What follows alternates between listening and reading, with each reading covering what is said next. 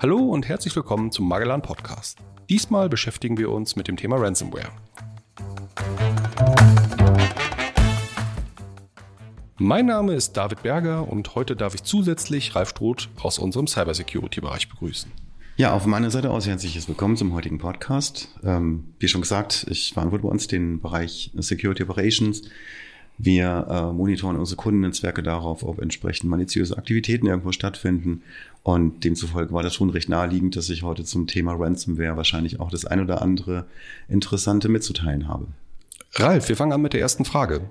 Ähm, Ransomware, wenn wir uns aktuell ansehen, was so auf dem Markt los ist, also sei es jetzt der Cybercrime-Bericht des äh, Bundeskriminalamtes, sei es der ENISA-Report, ist gefühlt das Lieblingsspielzeug von Hackern heutzutage. Was glaubst du, warum das so ist? Ja, also Ransomware ist halt einer der Wege, um halt schnell in die Presse zu kommen. Die Deutsche Bahn hat wahrscheinlich niemand vergessen, wo wir an den Bahnsteigen standen und im Fahrerinformationssystem schlicht und ergreifend nur noch viele Meldungen hatten, weil sämtliche Systeme der Deutschen Bahn, die an den Bahnsteigen sind, halt verschlüsselt waren. Ähm, neben der Tatsache, dass es halt offensichtlich einfach ist, damit auch großflächige Angriffe zu fahren, ist äh, Ransomware, obwohl es kein neues Thema ist, immer noch extrem aktuell. Warum? Es ist einfach. Ich komme an die Systeme oder an die Malware schnell dran. Es gibt vorgefertigte Kits dazu, mit denen man halt ähm, ja Systeme oder Systemlandschaften relativ schnell übernehmen kann und äh, das Ziel letztendlich erreicht. Ähm, was ich noch ganz interessant finde, ist, dass es heutzutage nicht mehr immer nur darum geht, ähm, Geld zu generieren, sondern dass es teilweise Aktivisten gibt, die halt sagen, ey, wir finden die Bahn gar nicht so geil oder wir finden so Firmen wie E.ON, Innogy oder sonst irgendwelche äh, Unternehmen mhm. ziemlich uncool und möchten äh, denen einfach Schaden zufügen. Das heißt, es geht nicht um einen persönlichen Gewinn, sondern um einen fremden Verlust. Weil das natürlich durchaus ein Punkt ist, wo der Aktionismus in dem Fall halt Sabotage nicht unbedingt etwas Spezifisches für Ransomware ist. Also gerade das Sabotieren von IT-Landschaften äh, ist nicht typisch für Ransomware, sondern generell für aktivistische Hacker, von denen wir natürlich auch mehr als genug Gruppierungen haben. Äh, gerade die, sagen wir vorsichtig, so ein bisschen in der Presse auch immer vorne stehenden Unternehmen haben da so eher Leid zu klagen, dass sie entsprechend oft auf äh, Kampagnen reinfallen, die ganz spezifisch auf sie zugeschnitten sind, um halt wirklich rein Sabotage zu betreiben. Bei Ransomware ist es eigentlich eher so, doch der finanzielle Aspekt ist das, was ausschlaggebend ist für den, für die Motivation der Angreifer. Äh, zumal ich es halt auch, ja, zur doppelten Geldgenerierung benutzen kann. Ähm, Jetzt just diese Woche gab es einen äh, kleinen Artikel darüber, dass eine der Gruppierungen sich out of business gemeldet hat. Die Mace Ransomware hat, ähm, sagen wir ganz vorsichtig, angekündigt, dass sie nicht mehr aktiv ist. Jetzt kann man spekulieren, ob es daran liegt, dass sie entsprechend auch genug Geld eingenommen haben. Die Vermutung liegt nahe, weil sie schon sehr erfolgreich waren, in vielen Hacks auch beteiligt. Und äh, gerade eben das Erpressen der betroffenen Kunden, betroffenen Institutionen ist das, was den Geld in die Kasse spült. Im ersten Schritt. Im zweiten Schritt geht es sogar noch so weit, dass es ja nicht nur darum geht, Systeme verfügbar zu machen, sondern halt auch Daten, die ich abgezogen habe, dann dem Kunden quasi zurückzugeben oder zumindest von der Veröffentlichung abzusehen, wenn er entsprechende Lösegeldforderungen begleicht. Das heißt, wir haben im Moment ganz häufig den Fall, dass äh, es eine doppelte Erpressung gibt. Punkt eins: du möchtest wieder arbeiten, kein Problem. Für das Entschlüsseln überweise bitte eine Anzahl X an Bitcoins auf dieses oder jenes äh, Konto. Und Punkt zwei ist, wenn das getan ist, dann kommt halt die zweite Lösegeldforderung. Wenn du nicht möchtest, dass deine Patientendaten irgendwo verfügbar sind, dann hätten wir gerne nochmal eine doppelte Anzahl an Bitcoins beispielsweise. Hm. Du sprichst also im Prinzip auch so ein bisschen vom Thema Frührente für Hacker. Ja? Das heißt, das war jetzt erfolgreich genug ähm, und jetzt können sich ein paar Hacker zur Ruhe setzen. Würdest du sagen, dass wir gerade an einem Peak sind, was Ransomware angeht? Ich meine, das ist ja wirklich gerade in aller Munde. Wir beide wissen, wir hatten die Woche einen Fall von einem größeren Industrieunternehmen. Ähm, die halt ganz konkret befallen worden sind und die Anschläge kommen einfach immer näher. Ne? Das heißt, du musst auf LinkedIn schauen, du kannst auf Heise schauen. Also man muss nicht mehr IT-Security Insider sein, um wirklich mitzubekommen, was geht auf der Welt eigentlich gerade ab. Würdest du sagen, es wird noch schlimmer oder würdest du sagen, wir sind gerade wirklich an einem Peak angekommen? Nein, das ist ungefähr so verlässlich vorauszusagen, wie unsere Infektionszahlen laufen. Also von einem Peak oder Plateau zu reden, wäre tatsächlich falsch. Ähm, insbesondere dann, wenn wir wieder sagen wir, kritische Sicherheitslücken in weit verbreiteten Systemen haben, Stichwort Microsoft Zero Log-On, ist es zu erwarten, dass auch Ransomware dann entsprechend in so einem nachgelagerten Kampagnengeschehen äh, sich wieder bemerkbar macht. Es gibt äh, durchaus ein Auf und Ab. Äh, manche Gruppierungen ziehen sich halt eine gewisse Zeit lang zurück um entsprechend ihre Angriffsmunition ein bisschen besser aufzustellen. Schönes Beispiel für das Emotet. Emotet war lange, lange Zeit das bestimmte Thema für uns. Dann wurde es plötzlich relativ ruhig und seit Mai diesen Jahres ist auch diese Gruppierung oder generell diese wieder extrem weit verbreitet. Also es gibt kein Peak oder kein Plateau, leider, sondern es ist und bleibt einfach eine allgegenwärtige Bedrohung, wogegen wir Systeme schützen müssen und wo wir auch die Überwachung entsprechend hochhalten sollten. Ransomware-Angriffe scheinen immer dann besonders verheerend zu sein, wenn der Admin, der letztendlich das äh, Toolkit oder was auch immer auf dem Rechner ausführt, weitreichende Berechtigung hat. Und äh, damit meine ich natürlich nicht auf dem Netzwerk oder auf dem Rechner selber, sondern über einen großen Bereich, zum Beispiel äh, große File-Server als Beispiel. Ähm, was würdest du sagen zum Ansatz Least Privilege, beziehungsweise jedem Admin nur genau die Berechtigungen zu geben, die für seinen Bereich relevant sind? Eine der wichtigsten Verteidigungslinien, die wir derzeit in Netzwerken ziehen können. Ich meine, eine Malware, die mit einem Administrator-Account unterwegs ist, ist halt quasi mit einem Generalschlüssel ausgestattet. Und solche Generalschlüssel sollte man, soweit es geht, vermeiden. Und es funktioniert. Man kann sich äh, Gedanken darüber machen, ähnlich wie man Netzwerke segmentiert, wie weit segmentiere ich meine Berechtigungen, auch und insbesondere für operativ tätiges Personal, Administratoren, wie du sie genannt hast. Bei Administratoren ist es oft so, dass sie halt ähm, dort, wo man kleinere Teams hat, eben diese Berechtigung auch anhäufen. Ja, da wird halt jemand vom ähm, Exchange-Administrator dann auch äh, in zweiter Linie zum SharePoint-Administrator, dann muss er noch die Softwareverteilung managen. Und es führt halt dazu, dass man halt auf solchen Accounts dann letztendlich einen Blumenstrauß an Möglichkeiten hat. Und die Ransomware freut sich darüber, äh, wenn sie halt solche äh, Generalschlüssel findet, natürlich. Ein weiterer wichtiger Punkt ist neben dies Privilege, das heißt also Administratoren auch in ihren Berechtigungen zu beschneiden, ohne sie in ihrer Tätigkeit äh, zu beeinflussen, das ist ein wichtiger Punkt, geht halt dazu über, dass man bei administrativen Konten auch eine Zwei-Faktor-Authentifizierung einsetzt. Das halt entsprechend ähm, immer dann, wenn ein Administrator eine Aktivität ausführt, beispielsweise Zugriff auf einen File-Server, um etwas zu verschlüsseln, ein zweiter Faktor abgefragt wird. Ein One-Time-Pass, ein Zertifikat, was auch immer wir da an technischen Möglichkeiten haben. Ähm, Ralf, ich habe mich gerade ganz spontan an einen Film erinnert, den ich mal in meiner Jugend gesehen habe. Äh, und da wurde in diesem Film gesagt, ist, dumm ist der, der Dummes tut. Ähm, jetzt haben wir ja heutzutage bei Ransomware eigentlich damit zu kämpfen, dass wir verhindern müssen, dass irgendjemand auf etwas draufklickt. Und nun hast du vor ein paar Tagen in unserem Intranet ähm, einen interessanten Artikel gepostet. Da ging es darum, ähm, klick doch einfach mal oder wie ruiniere ich ein Unternehmen? Das heißt, äh, was würdest du grundsätzlich sagen, wann ist ein Unternehmen gut aufgestellt ähm, gegen Ransomware? Ähm, was, was muss es haben? Müssen wir Mitarbeiter besser schulen? Müssen wir technische Maßnahmen ergreifen? Muss es ein Mix aus beidem sein? Aus deiner Sicht, äh, wie ist ein Unternehmen gut aufgestellt im Bereich Ransomware? Es ist tatsächlich ein Konzert aus verschiedenen Maßnahmen. Also weder reicht es, dass ich meine Anwender äh, ganz explizit darauf schule, eben nicht auf die falschen Sachen zu klicken, noch reicht es halt, perfekte technische Maßnahmen umzusetzen. Es muss Hand in Hand gehen. Ich komme mit jedem Maßnahmensegment irgendwie auf so einen Bereich von 90, 95 Prozent Sicherheit und wenn ich das nebeneinander halt aufstelle, dann auch noch ein bisschen weiter. Hundertprozentig wird es nicht funktionieren, das wissen wir. Aber wenn ich halt eine dieser Säulen sträflich vernachlässige, dann schädige ich halt auch meinen Invest auf den anderen Säulen. Also Beispiel, was du gesagt hast, die Anwenderschulung muss stattfinden. Die äh, Anwender von IT-Systemen sollten sich darüber Gedanken machen, was sie denn dort eigentlich mit dem System umsetzen ohne dass sie dabei auch zu IT-Administratoren mhm. werden. Das heißt, auch hier haben wir wieder den Punkt, dass natürlich oft äh, Maßnahmen über das Ziel hinausschießen und äh, wenn ich dann jetzt zum Beispiel jemanden aus dem Bereich Sales, aus dem Bereich Marketing, aus dem Bereich Produktion damit belästigen, dass er jeden Tag zwei Stunden Schulung machen muss, damit er nicht aufs Falsche draufklickt, dann habe ich Unternehmen auch nichts gewonnen. Ja, Das heißt also wirklich so weit austarieren, dass alle Maßnahmen so jeweils irgendwo in der Nähe ihres Maximums sind und bitte nichts vernachlässigen. Das funktioniert ganz gut. Und äh, gerade im technischen Bereich sind wir mittlerweile auch deutlich weiter und auch nächstes Jahr wahrscheinlich wieder mit neuen Lösungen am Start, die äh, dann auch einzelne Anwenderfehler nochmal mitigieren können. Mhm. Jetzt hast du gerade schon gesagt, einen hundertprozentigen Schutz gibt es nicht und äh, jeder, der sich mit dem Bereich Cybersecurity beschäftigt, der weiß das auch.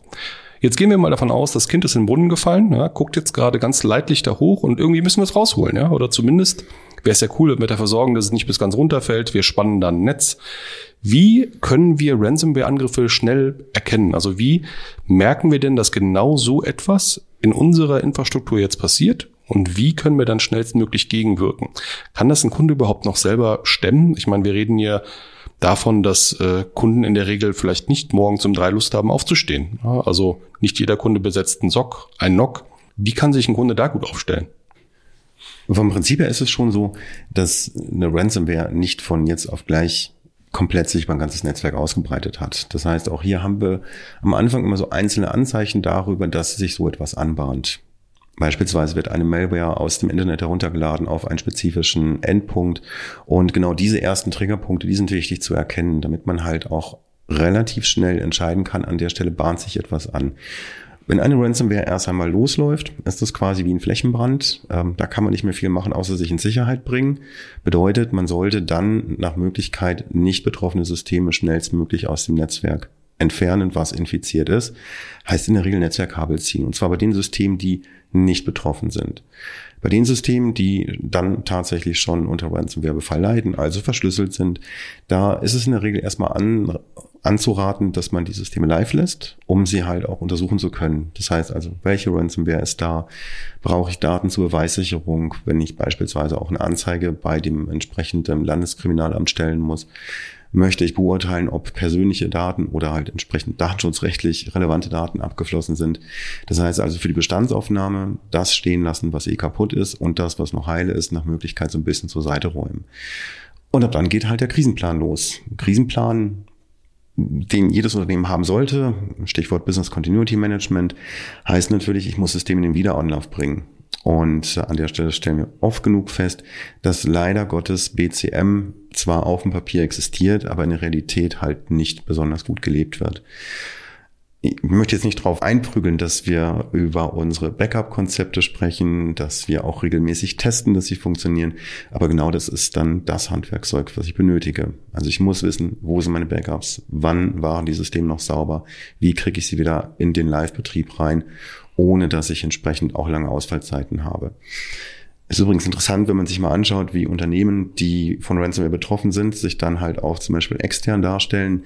Da ist zum Teil halt über Tage, Wochen auch entsprechende Meldungen auf der Webseite zu sehen. Wir sind gerade nicht im Service und äh, daran sieht man eigentlich auch schon direkt, okay, da war etwas nicht ganz in Ordnung mit dem Backup-Konzepten. Ah, dank dir habe ich gerade auch erfahren, dass wenn man betroffen ist und sobald man auch nur die Vermutung hat, dass personenbezogene Daten geklaut worden sind, man den Landesdatenschutzbeauftragten innerhalb von 72 Stunden informieren muss und zusätzlich auch die Kunden, von denen wahrscheinlich Daten abgeflossen sind.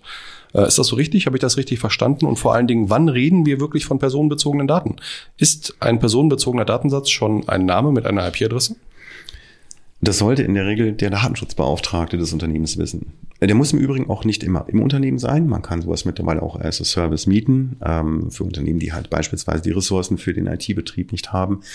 Aber letztendlich äh, hat der diese Betrachtung einmal durchgeführt und gesagt, wenn ein System diese und jene Daten enthält, ist es entsprechend auch kritisch, wenn dort Angriffe stattfinden.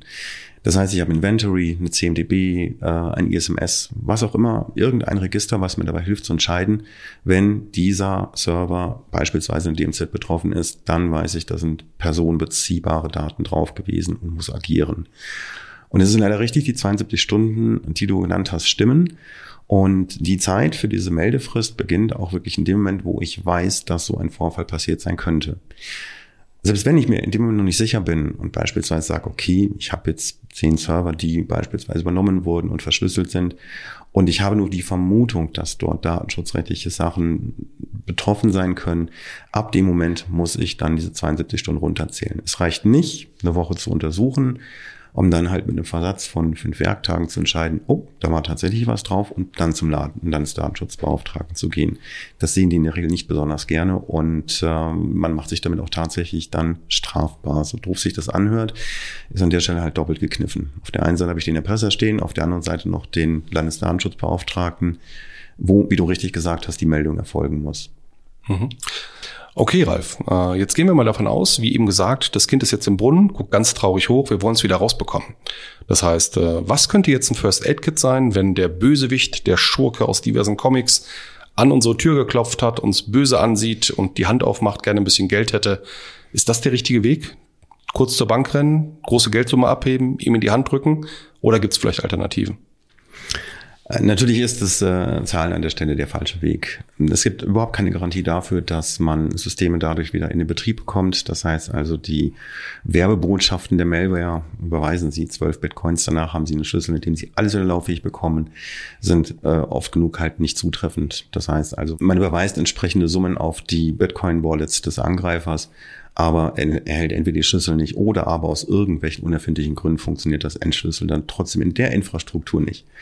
Auch Angreifer im Übrigen machen nur IT und IT funktioniert da manchmal nicht so, wie man es gerne erwartet hätte. Das heißt also, erster Tipp ist tatsächlich nicht zahlen. Es mag ein paar Ausnahmen geben, wo man das Risiko abschätzen muss, wenn zum Beispiel Gefahr für Leib und Leben besteht. Ähm, jetzt gerade auch in der aktuellen Situation mit der Corona-Krise haben wir leider auch Angriffe auf zum Beispiel Krankenhäuser gehabt. Es gab das äh, UKE in Düsseldorf, was betroffen war. Und da muss man dann tatsächlich entscheiden, ob ein Wiederanlauf der Systeme durch das Bezahlen von entsprechenden Lösegeldforderungen zielführend ist, um halt wirklich auch in einen Betrieb überzugehen, wo ich dann auch meinem eigentlichen äh, Krankenhausbetrieb wieder aufnehmen kann. Aber im Normalfall lohnt sich das tatsächlich nicht, sondern stattdessen eben wieder zurück zum Business Continuity Management mit den dort hinterlegten Zeiten, wieder Anlaufzeit zwei Tage, drei Tage, vier Tage, anfangen die Systeme wieder aufzubauen. Wichtig ist natürlich äh, trotzdem die Beweissicherung, natürlich. Das sind ähm, strafrechtlich relevante Aktionen, die durchgeführt werden. Und das heißt also im Rahmen eines First Aid sollte, also neben der Entscheidung, zahle ich oder zahle ich nicht, auch immer die Information an die jeweiligen Landeskriminalbehörden gehen. Das heißt also, es wird ja in der Regel ein Schaden verursacht, den sollte ich anzeigen. Nicht, dass es dann unbedingt heißt, okay, man hat innerhalb von zwei Tagen einen möglichen Verdächtigen gefasst, aber die Summe der äh, Ermittlungsverfahren, die auch mittlerweile in Deutschland dann auch mit entsprechender Energie nachverfolgt werden, führen doch dazu, dass Gruppierungen dann auch mal festgesetzt werden. Das heißt, es gab auch mehr als genug Beispiele dafür, wo dann halt auch äh, in anderen Ländern ansässige Angreifergruppierungen mit Ransomware äh, dingfest gemacht wurden. Nicht, dass das den betroffenen Kunden hilft, aber es hilft zumindest denen, die danach betroffen gewesen wären. Jetzt nähern wir uns langsam den finalen Part unseres Interviews. Ich würde am Ende gerne nochmal von dir wissen, was sind so die Top-Themen, mit denen ich mich als Kunde heutzutage am besten auf einen etwaigen Angriff vorbereiten kann? Weil, sind wir mal ganz ehrlich, die Frage ist gar nicht ob, sondern eigentlich nur wann. Findet mich mal jemand, der von mir genug Böses will? Äh, Ransomware ist und bleibt unterm Strich eine Malware, also irgendein Code, den ich nicht im Netzwerk haben will. Das heißt, es ist immer noch der beste Weg, sich halt davor zu schützen, dass man maliziösen Code über entsprechende Gateways in Netzwerke, in Cloud-Infrastrukturen hereinlässt. Das heißt also, was funktioniert bei all den einfachen Protokollen, über die wir solche maliziösen Daten empfangen können, Schutzmaßnahmen hochziehen. Also E-Mail-Security, ganz wichtiger Punkt die meisten initialen Angriffe finden in der Vergangenheit, finden auch in der Zukunft immer noch über den Anwender statt. Und äh, wie kann ich Anwender über IT ansprechen, über E-Mail? Und demzufolge ist das eine der Hauptprioritäten, die man sich setzen sollte. Das gleiche gilt natürlich auch für das zweite einfache Protokoll, Web Traffic. Also alles das, was ich in irgendeiner Art und Weise auch direkt zum Anwender transportiere, über entsprechende Proxy-Systeme zu schützen. Und auch hier eben keine halbherzigen Lösungen umzusetzen, sondern tatsächlich auch Sachen, die ein bisschen mehr ins Detail schauen, die verschlüsselten Traffic aufbrechen können, die auch merkwürdige Links dann mal proaktiv schon mal für sich beurteilen, bevor es der Anwender macht und entsprechend draufklickt. Und das sind so eigentlich immer noch die wirklich, wirklich einfachen Dinge, die man umsetzen kann. Ansonsten ist ja der Punkt, dass ich oft über den Endpunkt eines Anwenders mich in einem Netzwerk initial ausbreite. Das heißt also, auch das Thema sollten wir nicht vernachlässigen und es gibt mittlerweile auch mehr als genug gute Lösungen, die mit Stand der Technik auch gegen Ransomware äh, entsprechende Schutzmaßnahmen liefern. Bedeutet zum Beispiel unter dem Stichwort EDR, Endpoint Detection and Response, gibt es Mechanismen, die dafür Sorge tragen, dass eine Ransomware frühzeitig erkannt wird auf einem einzelnen Gerät und dann auch entsprechend über Meldewege dafür Sorge getragen werden kann, dass sich das nicht weiter ausbreitet. Das heißt also, dieser Dreiklang aus Mail Security, Web Security, Endgeräteschutz, neben allem anderen, was ich natürlich auch äh, hochhalten soll, ist aber das, was bei Ransomware immer noch am meisten funktioniert. Ja, vielen lieben Dank für das interessante Interview. Ich möchte gerne abschließend noch sagen, dass die Magellan Netzwerke Ihr kompetenter Ansprechpartner im Bereich Cybersecurity auf Augenhöhe ist. Wir würden uns jederzeit auf Ihre Kontaktaufnahme freuen. Grundsätzlich bieten wir regelmäßig spannende Webinare an. Erkundigen Sie sich dazu gerne auf unserer Homepage über den Bereich Events und wir würden uns freuen, wenn Sie teilnehmen. Danke und auf Wiederhören. Bis zum nächsten Mal. Vielen Dank auch von meiner Seite und noch einen schönen Tag.